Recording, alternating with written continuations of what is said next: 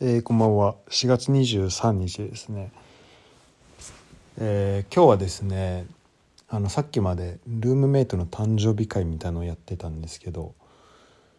今いる家に何人だろう。多分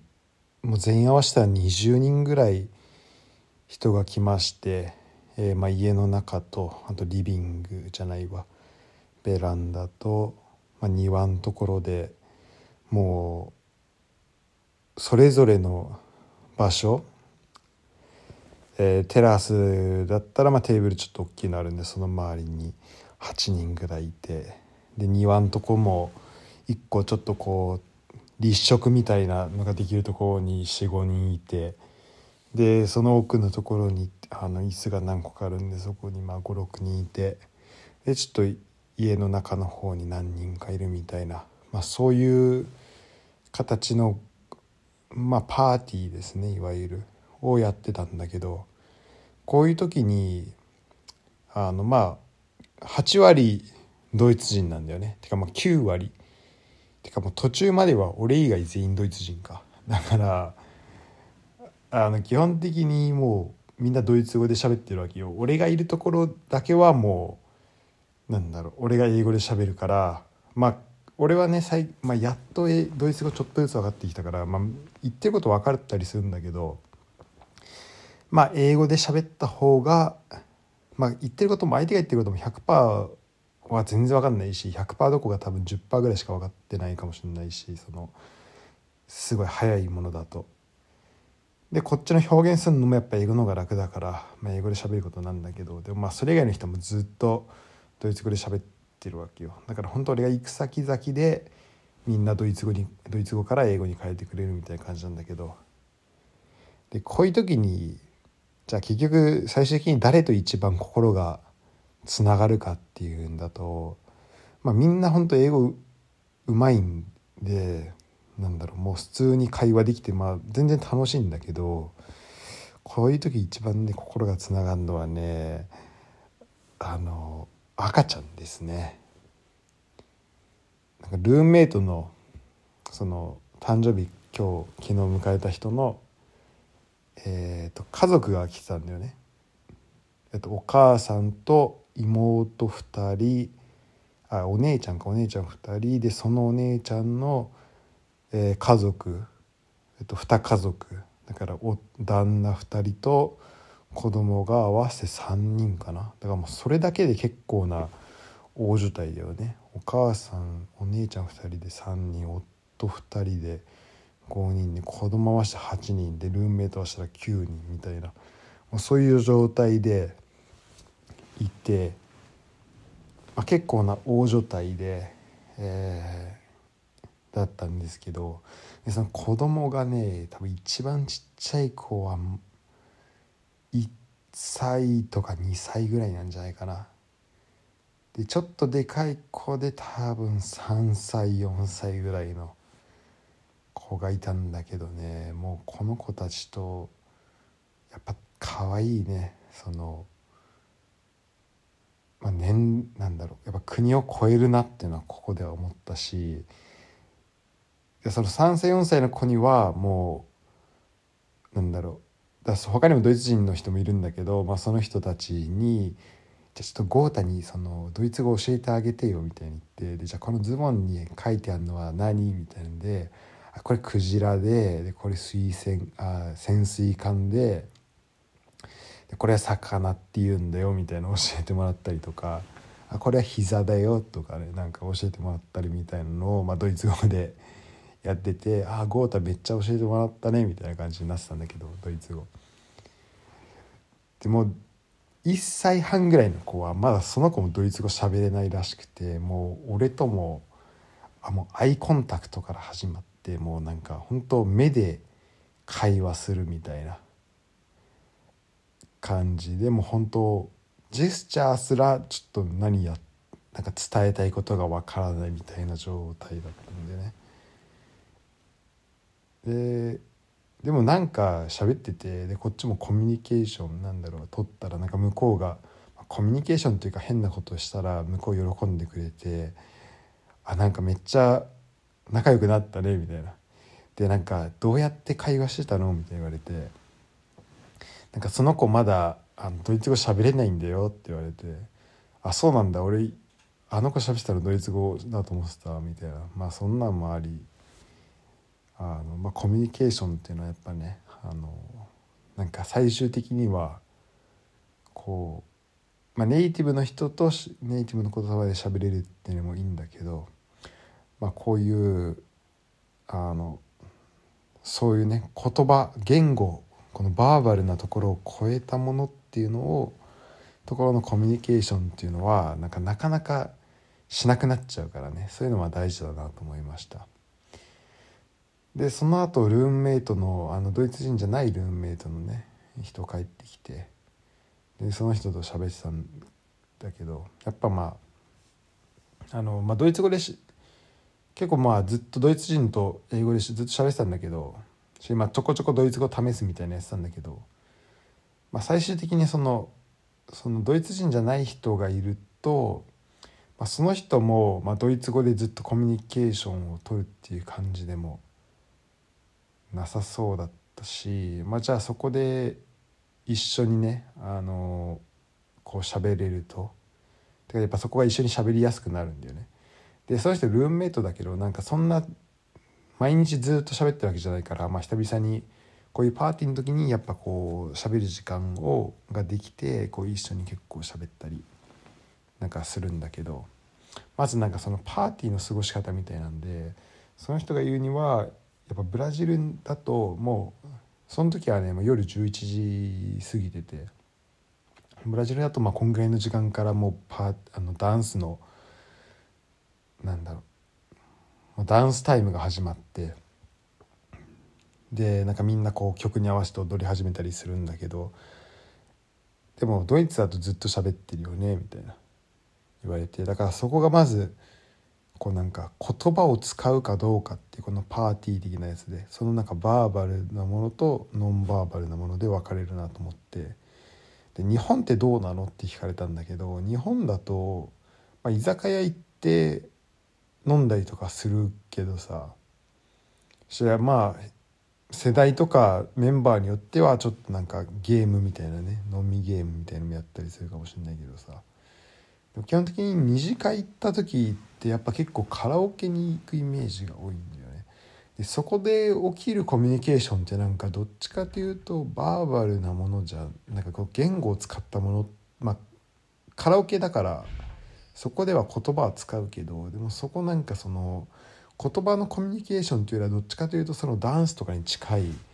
こう感情的なものだったりとかなんかそういうのかなと思っててだそこの違いっていうのはちょっと感じるよね。もうずっと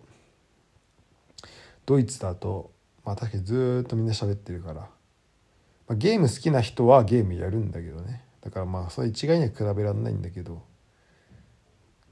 でもやっぱなんかそこが結構ベースにはベースがちょっと違うなっていうのをちょっと面白いなと思ったんだけど。でまあその人とずっと喋っててでその人を言うにはなんか結構まあそのドイツ人が俺ら2人以外の、まあ、18人ぐらい全員ドイツ人なんだけど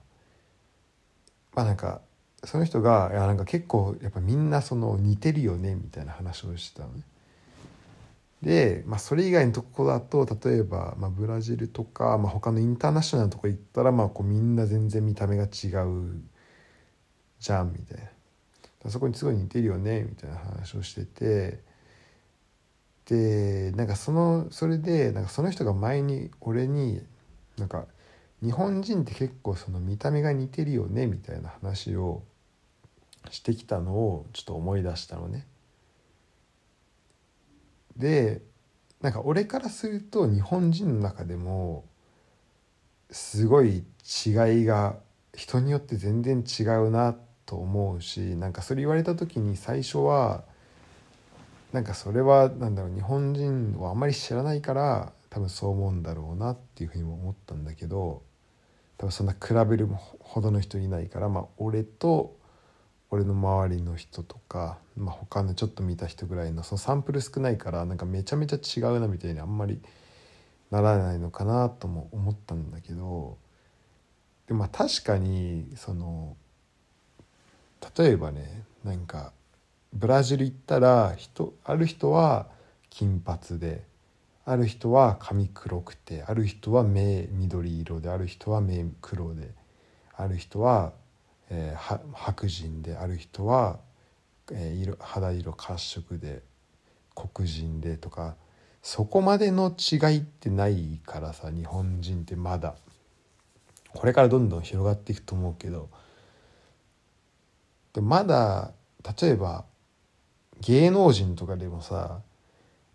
まあ人によってまあ日本国籍持っている人で結構そのいわゆる日本人みたいな見た目をしてない人も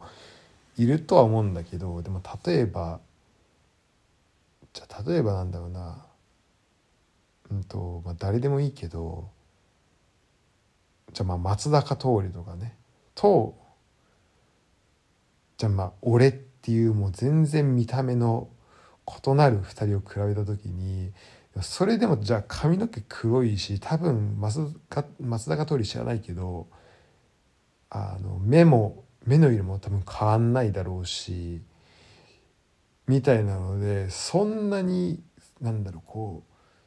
パッと見て全然違うっていうまあ顔の造形は違うけど確かに。でもそれ以外の基本のそのなんだろうな素材になってる部分そこの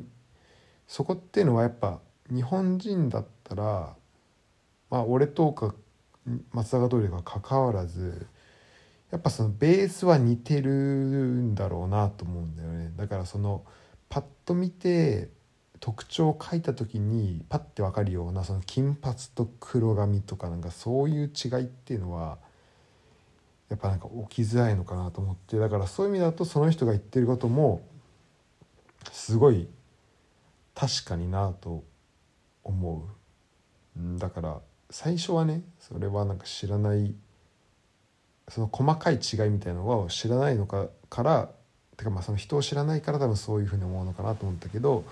それもあながち間違いじゃないというか、まあ、そういう視点もあるなと思ってみんな黒髪だしみんな髪の毛結構ストレートだし、うん、目も黒いしみたいのでなんかすごい似てるところがあるのかなとは思ったんだけどでそこからで結構それってあんま分かんないけどなんか韓国の人とかもすごい近い気がするんだねそのかんその感じは。でそっから思うのはあのじゃあなんでそのでそれをね思ったのよだから日本人って結構似てるよねってその違うけど俺から見ると違うように見えるけどでもまあ確かに似てる部分あるなと思ったんだけどじゃあ俺がどういう人がなんか違う人だなっていうふうに思うのかっていうのをちょっと改めて考えてみたんだよね。俺日本人知ってると思って日本人の中でも違いがあるよねって言ったけどじゃどどの人とどの人が結構違うんだろうって考えた時にそれは結構なんか今だ今思いつく浮かぶのだ人だと結構その見た目に気を使ってる人とそうじゃない人っていうのはすごいまあ気になる。まあそまあそれ以外にもまあタイプいくつか分けれるけど、まあ、それもやっぱりなんか分けてる中でその人なりのこだわりみたいなのが出てくるっていうのはあるからまあじゃあ気を使ってる人の中だったらその人のこだわりが見えてくるみたいなところはあるけどでやっぱそれってもうこだわりの範囲内で収束しちゃうんだよね。いくらこだわってもまあ黒髪を金髪にするとかできるけどでもそのナチュラルに持ってるものは、まあ、変わらないみたいなとこはあんのかなっていうふうに思っててでそこでなんかその日本とかさ韓国ですっごいあのそのコスメの製品がこう発達しているっていうのとかあとみんながやっぱそのコスメにすごいお金をかけるっていうのをかけても構わないっていうふうになるのがすごいなんか意味が通るなっていうふうに思ってそれやっぱり結局その日本のねブラジルはもうすごい全然違うらしいんだけどそれぐらいのダイバーシティがその日本人の中にあったら、まあ、その中でこう自分がどうよく見えるかみたいなのをやると思うんだけどやっぱりその方向性がさたくさんあるから結構その中でのまあよく見せたいと思った場合ねその中でのこう違いを見せるってことになると思うんだけどでもじゃあ日本人のもうある程度その違いが他と違いがないみたいな状態になると、まあ、あと違いを見せるのはその努力して変わる部分。だからその肌だったり、まあ、そのコスメのところでできる部分っていう風になってくるのかなと思って。だからその、まあ、美容のところっていうのの技術がすごい上がっていくのかなっていうふうに思いました。だからまあうん。まあ美容師とかもね日本の人すごいいるけどまあ美容師に関して言うとそれは何だろう。別にそのスキルの違いもあるかもしれないけどでもスキルの違いっていうよりはその髪質とかのそのそこを理解してるかどうかの違いっていうのもあると思うから何とも言えないんだけどでもまあそれ以外の部分に関してはまあそうね。だからそういうのでまあコスメがねこうすごい流行りやすいな流行りやすいのかなと思ってこう方向性がもうある程度決まってるからもうあと違いを出すにはそっからいかにの伸びしろというか、まあ、伸ばせるかっていうところ。である程度そのもう例えば、まあ、これ完璧な想像だけど例えばその金髪の人とかえっ、ー、と肌ままあその黒人の人とか髪の髪のもうカーリーヘア直毛とかって多分それはそれそれぞれでこう必要なフィットしたこう商品だったりこう必要なものって変わってくると思うんだけどやっぱりそのそこがある程度似てくるとなんかやることとか必要なこととかっていうのもまあある程度この似た範囲内になってくるのかなと思ってでその中で他の人と違い見せるってなった時になんかもう違うことを試してみる。違う商品とか違うなんだろう違う方向性のファッションを試すっていうの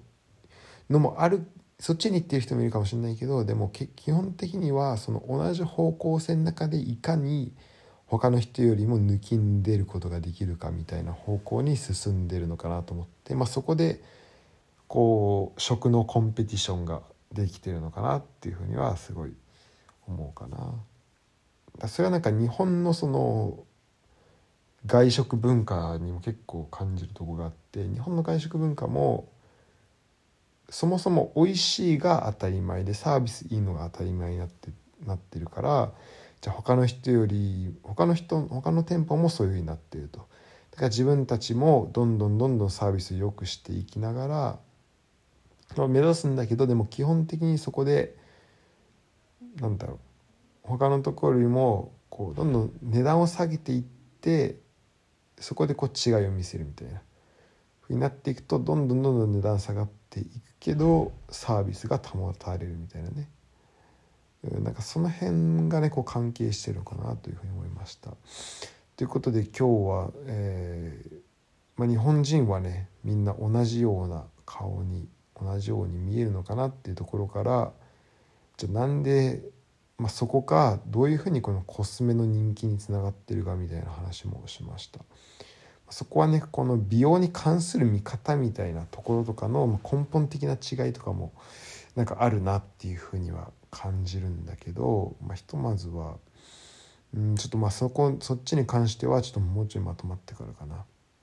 ということで、えー、本日は最後までありがとうございました。えー、Twitter、インスタやってますんで。あと Facebook もページあるのでフォローお願いします特にね、まあ、フォローしてもらってその毎回のエピソードいいねとか、まあ、もらえるだけでももう本当ワンタップツータップしてもらえるだけでだいぶモチベーションは上がりますのでよろしくお願いします。えー、そしてですねポッドキャストの方もですね、えー、なんかエピソードの評価みたいなところをなんか5とかでポッ、えー、Apple Podcast、えー、なんだっけ Spotify 関わらずできるみたいなんでそこはぜひぜひお願いしたいと